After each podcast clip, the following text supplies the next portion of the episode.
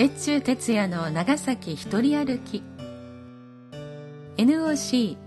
NOCS 長崎卸センターがお届けするポッドキャスト長崎の歴史シリーズ。郷土史家として長崎ではその名を知らない人はまずいないという越中哲也先生の著作の中から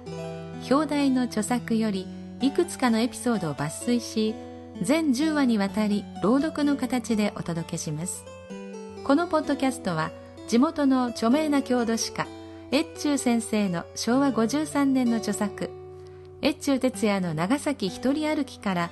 長崎の方にも他地方の方にもおなじみのエピソードをこれも長崎出身の私山田睦美が朗読でお届けするものです。朗読の都合上著作の一部を抜粋しまた必要により一部説明を付加する形でのご紹介となりますがこのことを含め現著作者である越中哲也先生からご承諾をいただいております。他地方の方々には数百年に及ぶ外国交易が培った芳醇な長崎の歴史の彩りを感じていただき長崎の方には地元への深い愛情を育んでいただけたならという思いで企画いたしました。読み手は歌の種でありたい歌種の山田睦美です。最後までお付き合いください。今回の配信は長崎情報ビジネス専門学校のご協賛により NOC 長崎卸センター NOCS 長崎卸センターサービスがお送りいたします。第8回長崎外町のこと。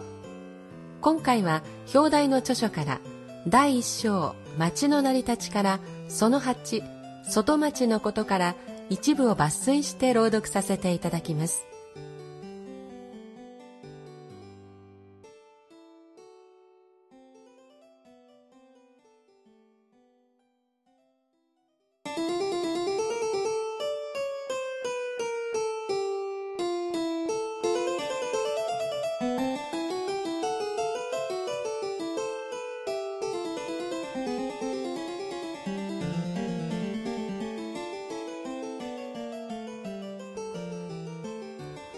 外町のこと。長崎集会によれば外町が作り始められたのは慶長2年1597年よりでありその町はまず材木町本高屋町袋町酒屋町であるとしている。これらの町は中島川沿いに並んでいる町である。物資を運んできたものを中島川沿いに運び込みそれぞれの岸に荷上げするようになったのがこれらの町の出来始めであろう。長崎の町が発展するにつれて建設材料である材木がまず必要であったはずである。長崎の近郊から運ばれてきた材木は中島川の川口を貯木場として利用したに相違ない。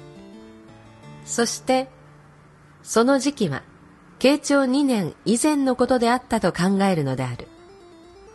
その頃からこの辺りには小さな集落ができつつあったであろう。これが次第に材木町として発展していったのであると考える。高野町は荒野が集まっていたので町名となったのであろうが、荒野とは染め物屋のことである。藍染めを作っていた店があったのであろう。荒野は現在の我々が想像している以上にその需要は多かったのである。そのことはこの高野町がさらに今高野町中高野町と次々に発展し高野町より分かれて創立されているのを見てもわかるのである。最初に高野町から分かれて作られた町は今高野町と呼ばれた。この時に最初の高野町を本高野町と呼んだのである。ところでこの今高野町はさらに漢文12年1672年の町内整備で今高野町と中高野町に分かれたのである。高野の使う藍玉は長崎には産しないので多分それは柳川方面か阿波の国からでも運ばれてきていたかもしれない。長崎にはまた東神荒野という言葉が残っている。中国の藍玉もその頃すでに運ばれてきていたものがあったかもしれない。長崎八幡荘に挙げている長崎特産品の中に花手ぬぐいというのがある。花手ぬぐい、南蛮伝、花鳥の形を支部に寄せたるものなり。長崎に一人のほかは作るものなしと言っている。このような染め物屋もあったのであろう。この時代の染め物は後世のように土産品としてではなく、実用品の着物として作られていたはずである。そのゆえに人口が増えるに従って、荒野はその数を増し、本荒野町の地区のみでなく、本荒野町より離れたところではあったが、今荒野町として新しい染め物業者の町ができたのである。荒野には特殊な匂いがした。そして荒野は布を干すために広い土地を必要とした。そのゆえに荒野町は全国的に見ても市街地に多く作られている。長崎の場合も荒野町は高台地にできた内町の六町や新町を離れ、下の広い中島川の川口を利用して町が作られている。中島川を利用して反物を運ぶにも、藍玉を運び込むにも、この地は便利であったのである。袋町の町名については記したものを見ない。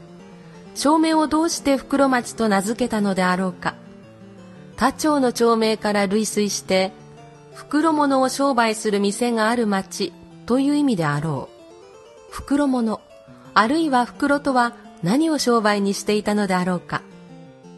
ここに慶長10年、1607年、長崎に帰り、高野町付近に住んでいたベルナルディーノ・アビラヒロンが長崎の町のことについて記しているのがあるが、それによると、まず土地の有力者の住む町があった、と記している。小沢敏夫先生は、この町は多分最初の内町六丁を指すのであろうとされ、その次に挙げてある公人と商人の町の中で、小物類商いの町、旅屋のある町がすなわち袋町にあたるのではないかと述べておられる。酒屋町は袋町の隣町である。酒は必需品であるが、長崎には米を多く産しないので、酒、米の類は海藻に頼っていたのである。物資を運搬してくる本船は沖につき、小舟によって中島川を遡り、この辺りから酒が挙げられたのであろう。また、米が荷上げされ、酒造所が作られたのもこの辺りであったろう。酒屋町には、慶長8年、1603年、サンティアゴの病院があった。パチエコ神父の著書によれば、この病院のそばに小学校が作られていた。1612年にはポルトガルの入港船が多く、病人も増えたので、サンティアゴ病院は増築されている。そしてこの病院付属の教会には鐘が下げられてあり、サンティアゴ病院の名が刻まれていた。この鐘は今、大分県武田の八幡宮に保存されている。この鐘がどのようにして武田市に運ばれていったか、その経路は一切不明である。この病院と教会が壊されたのは1614年10月15日のことで、教会は割と小さかったので、1日で壊されたと記してある。その当時、武田の岡城主、中川首里大部は長崎在湾のこともあったので、この教会の破壊に参加させられ、金を持ち帰ったものであろうか。この金のことも、栄町にあったという教会の跡地についても、現在までの資料ではこれ以上半然とすることはできないのである。今後武田市で何か新しい金に関する資料を見出すことができた時にはこの項はさらに書き換える必要があると考えている。この教会はまた我が国印刷文化史の上からも重要なところなのである。それはキリシタン版の印刷で有名な後藤総院の印刷所がこのサンティアゴ病院のある建物の一部に置かれていたと記してあるからである。さてここで長崎重会に慶長2年1597年長崎の外町は開かれたとしていることにつき考えてみたいのである。私はこの年は外町に町名が付けられた年でありそれ以前に外町方面には家屋が次第に建て始められていたと考える。それは村山東庵が文禄元年1592年、肥前名古屋に出資し、秀吉より長崎大官に任ぜられ、内町の外の地域支配を命ぜられていることにより考えて、当時すでに東庵に支配を命ずる必要があるほどに、外町は家屋が整備されつつあったのではないだろうかと考えるからである。ただし東安が支配を命ぜられた外町地区は当時まだ長崎市の所領であり種々問題となることもあったので慶長10年1615年大村市に対して長崎市の領地長崎村と高陵浦上村との交換が行われることになったのであるこのことについて2、3のことが考えられる。その一つは、大村住忠が天正8年、1580年、イエズス会に寄進した地域という土地は、長崎の内町のみであったが、浦上の地もさらに続いて、天正12年、1584年、有馬晴信によりイエズス会に寄進されているということである。片岡弥吉先生の長崎断層18州の論考によれば、1589年2月24日付、イエズス会年報に、10年前、長崎の港及び模擬という付近の地を大村住忠は与えた。とあり、天正8年、1580年8月15日付書簡、並びに大村住忠、洗礼名、ドン・バルトロメウ、およびその子、大村義明、三女が署名している寄進状によっても、長崎の地を永久に、例外なく、この地域内のすべての土地を、田畑と共に自由なる贈与をする。同様に、私は永久にパードレたちに模擬の地域を、この地域に属するあらゆる土地、並びに田畑と共に与える。とある。浦上の地は当時島原半島の領主有馬晴信の所領であったはずである。晴信は1584年天正12年浦上の地を寄進している。1589年のフロイスの書簡に有馬晴信は佐賀の龍蔵寺に対して勝利を得進んで子がその他の息を回収したる時かねての立願によって浦上という長崎に程遠からぬところを寄進したと言っているからである。このようにしてイエズス会に寄進されていた長崎浦上の地であったが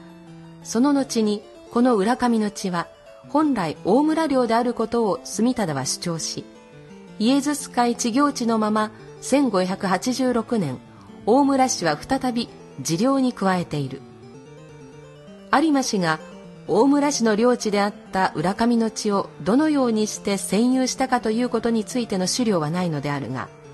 1580年大村住忠がイエズス会に寄進した土地が長崎と模擬の地であったことより考えて模擬の地は有馬市の所領であり大村市は模擬の地を寄進するために治療の浦上村を有馬市と交換したのではないだろうか。そのゆえに有馬氏が浦上村を天正12年1584年イエズス会に寄進したのは模擬村を大村氏が寄進したのと同じ意味があると考えてよいようである。1586年大村住忠は再び浦上の地を治療に加えることを秀吉に願い出て許可になったのであるからその時当然模擬の地もイエズス会地行地のまま有馬領になったと考えられないだろうか。この時紀信の土地の中にはさらに外目村があったと考える人もある。これは後に述べる慶長10年1605年の長崎大官村山東庵と大村市の土地交換の際大官所側より差し出した公領地の中に外目村の名が記載されているからである。この外目村が現在のどの地方を指しているのか不詳であるが多分現在の外目町の一部で旧大村藩内にあった黒崎村か出村の一部あたりを指すのではなかろうかと考えている。大官所が外目村を公領地として所有していたことについては秀吉が天正15年7月24日1587年朝鮮の駅出兵のため博多に着陣し長崎地方の状況を知るに及んでイエズス会が地業地としていた地域を公領として没収する旨を発している。これに該当する地域として長崎村ただし内町の地区のみ浦上村茂木村の名を挙げているがこの時に先に述べた外目村の名は挙げていないのである。私は外目村が公領として没収されたことについて今一つ考えることがある。それは秀吉の朝鮮の駅の時上の浦五郎兵衛正房が参戦しなかった理由で領地没収されたことがあるのでこの時に外目村の一部が公領として没収されていてそれを1605年大村家と交換したと考えるのである。天正15年大村義明は秀吉がイエズス会より長崎模擬の地を公領として没収するとの法に接した時早速に秀吉に対して領地権を主張している。義明公のこの運動は一度は功を奏したと見えて翌天正16年1月秀吉は長崎模擬浦上の地を大村市に返しているが4月26日には再びこの3つの地を公領として没収している。これに関連して考えることは引き続いて深堀市の領地の没収が行われていることである。深堀市は長崎の港口を占める位置にあり治療の前の海域を通る船から霊物を召し上げていたのである。このことは大阪堺博多の商人たちから深堀市の海賊行為であるとして秀吉のもとに申し出がなされている。そこで秀吉は深堀市所領の長崎半島の地をすべて没収しこれを武前小倉の城主森生の神と佐賀の鍋島市に与えている。森氏が領した地区は野茂高浜川原の三家村で戦国であった。この地はその後森氏が関ヶ原の際西軍に属したため家康はこれを没収し長崎大官に付属させ天領となったところである。鍋島藩が領した旧深堀領の地区は、秀吉により深堀城より追放され、佐賀の地に移り戦国を与えられていた深堀住方が、鍋島直重の家臣となり、姓を鍋島様之助住方と改め、鍋島の一子重政、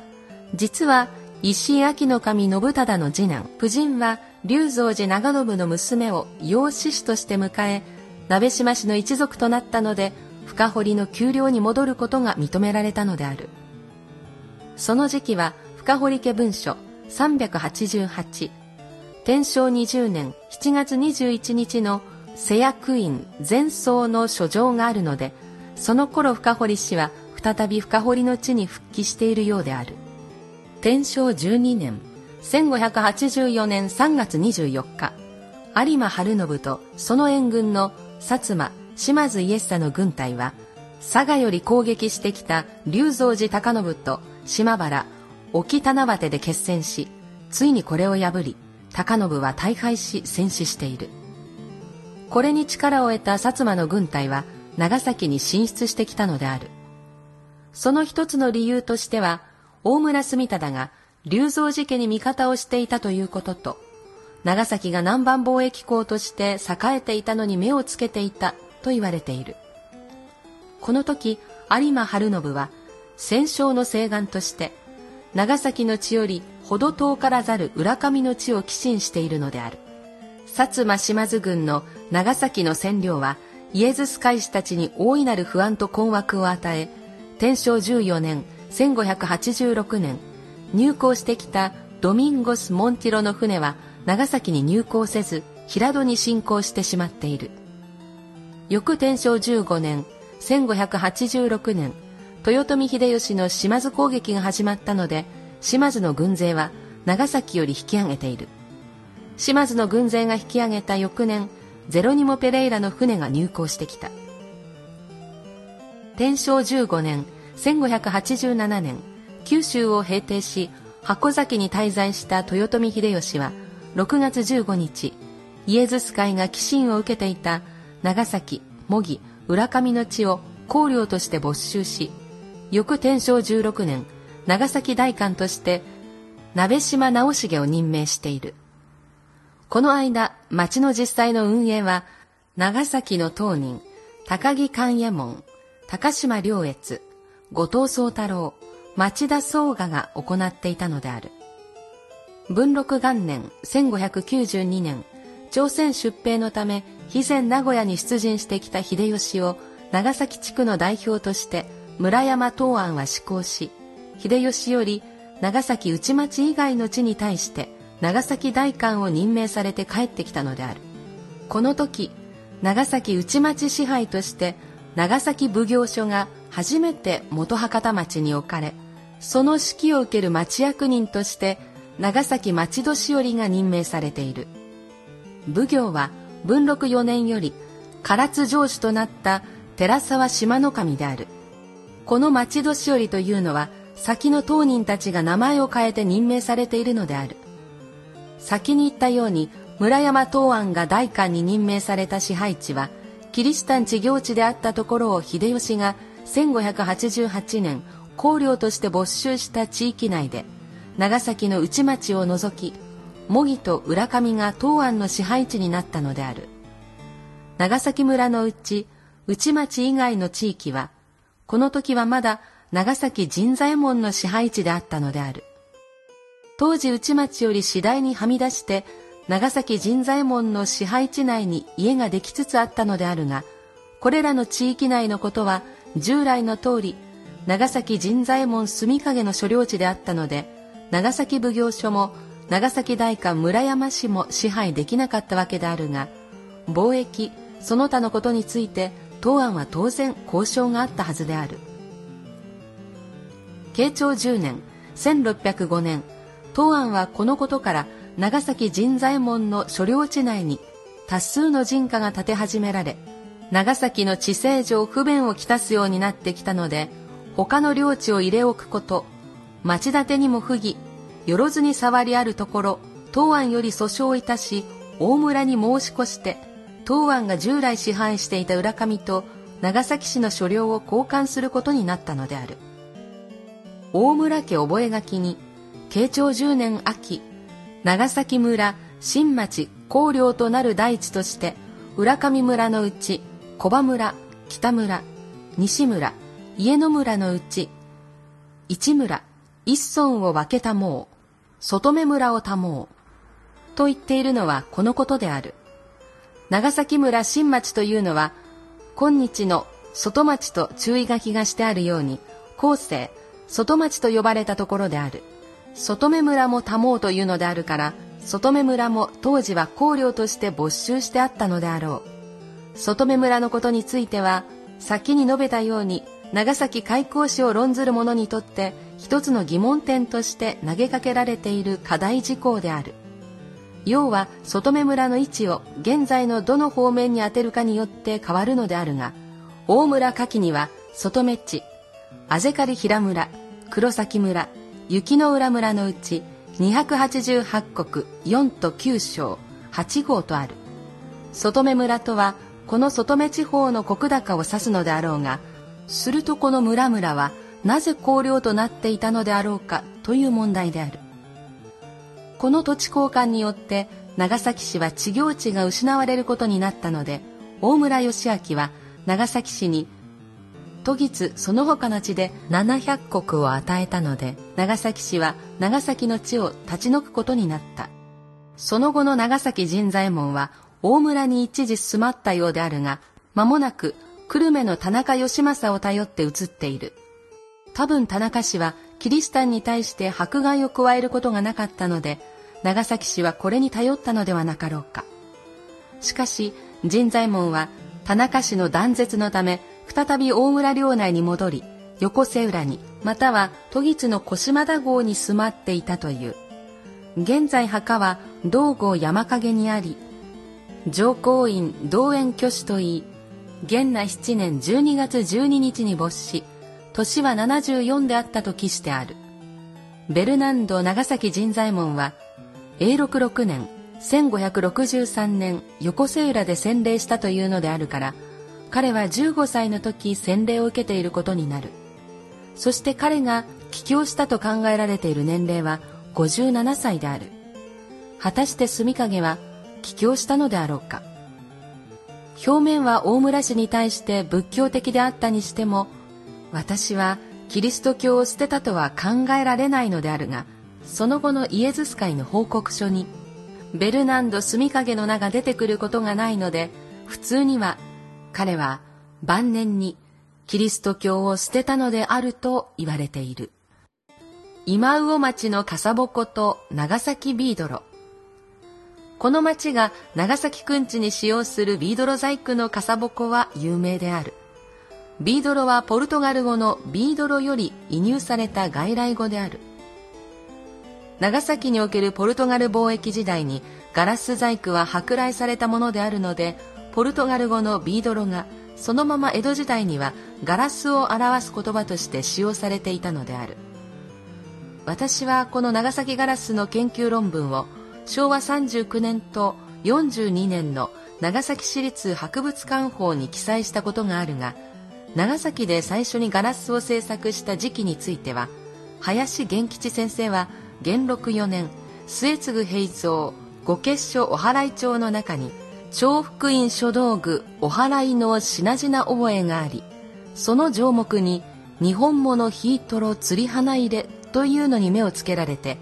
これによって末継平蔵が結所になったのは遠方4年1676年であるから当時すでに長崎ではガラスの製法が行われていたと論じておられる。私はさらにこれに加えて寛延2後の年主役人増減書き付けにある御用玉細工の由緒に次のように記してあるのを付加してガラス細工人の源流について考えている。由緒には御用玉細工人、遠方元年、牛込中左衛門御在金の説、一人仰せつけられ、その後、おいおい愛増え、ただいま三人愛務め申し候。遠方元年より、父六右衛門愛務め候後、玉屋六右衛門とある。玉屋とはガラス製造所の屋号である。今魚町のビードル製の笠鉾は、道庁に居住していた玉屋マルセ民三郎の作品であるという。笠鉾の用具箱に明治4年正月吉日風体二金858玉屋と記してある。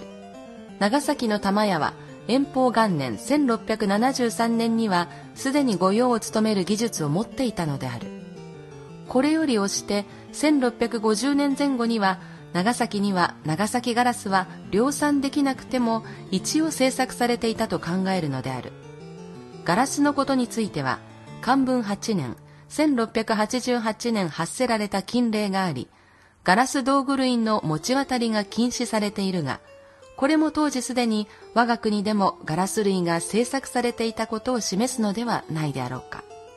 ただしこの禁令にはメガネの鏡板フラスコはごめんと記してある。メガネの鏡板は当時長崎のガラス技術では作れなかったのではなかろうか。またフラスコも良いものは作れなかったのかもしれない。元禄享保年代になると長崎では盛んにビードロが製作されていることは西川助県の長崎八和荘を見られるとよい。やがてこの長崎に伝えられたガラスの製法は江戸大阪へと伝えられていくのである。文化文政年間1820年頃になると長崎細工の見せ物の興行が上方江戸で行われている。小寺玉長の見せ物雑誌を見ると文政元年6月広小路にてビードロ細工阿弥陀線とする。文政3年5月広小路夜店にてビードロ細工にて明前山日光山の風景を見する。見物なるものにて水からくりは滝より落とす。文政12年大須山内外においてビードロ細工見せ物細工人一方軒半助。都湯平工場柿田源助。大府本大阪屋一右衛門。このようにビードロ細工は各方面で作られるようになったのである。長崎くんちの笠鉾の飾りにこのビードロ細工を応用したらという長崎人の着想は当然のこととして考えつかれたのであった。神谷町の笠鉾にもビードロ製の神腰用具が工夫されているし八坂町などの笠鉾の松葉もビードロで作られている。これらの中で代表的なものが今魚町のビードロの笠鉾なのである。この笠鉾が制作された年代については箱書きに次のように記してある。嘉永6年牛12月昨日今魚町。今魚町が川辺の町であり町名の魚にちなんで川辺の足内網網を干す竹竿ビク。ビクの中には紙製の鯛を入れるなどそれぞれの色ガラスを使って造形している技術は驚くべきものがある。今日我が国に現存しているビードロ細工としては大きさといい成功さといい唯一のものである。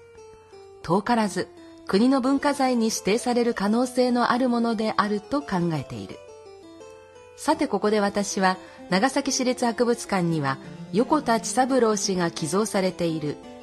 石崎雄氏室の今魚町の笠鉾を書いた洗面があることをご紹介しておきたい。洗面には有志の書き込みがびっしりと書き込まれている。有志はその中ですでにガラスビクと記しているのである。笠鉾の出汁はガラス製の現在のものと同様の足に打ち網みビクを配している。有志が洗面に魚町の笠鉾を書いたのは天保7年1836年である。それは現存する嘉永6年のものより古いのである。ビクを入れた2つの箱にはそういえば箱書きがなかったようである。ビクは嘉永6年以前の作でありマルセはそれに吉内網などを付け加えた人ではなかったのではなかろうか。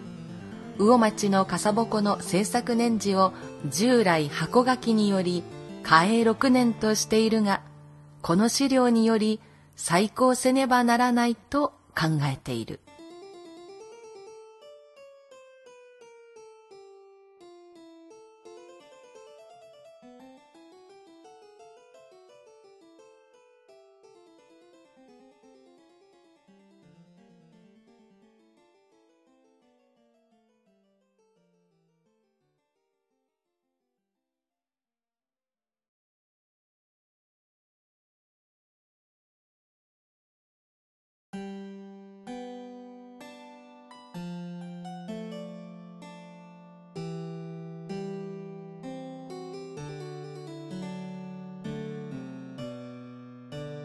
今回の外町のこと